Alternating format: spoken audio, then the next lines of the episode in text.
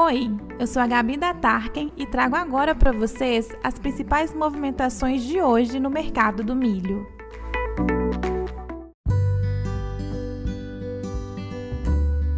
Na última semana, o mercado goiano sofreu com a ausência de bons lotes para negociação.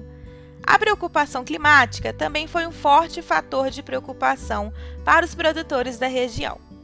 Quanto às negociações, tivemos casos de compradores procurando lotes por valores que variavam entre R$ 82,00 e R$ 85,00, tanto no mercado interno quanto para exportação, com embarque na safrinha. Nesta semana, as negociações seguiram lentas, tendo em vista as previsões de clima frio e os possíveis impactos sobre a produção. No geral, parte dos compradores se mostrou abastecida e à espera da colheita na segunda safra. Já os produtores estiveram afastados do spot e de olho no campo.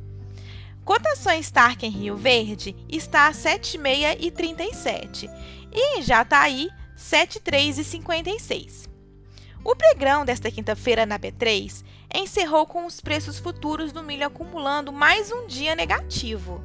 No mercado físico brasileiro, os preços da saca de milho também registrou pequenos recuos nesse penúltimo dia da semana, com uma desvalorização em Ponta Grossa, Dourados e Amambaí.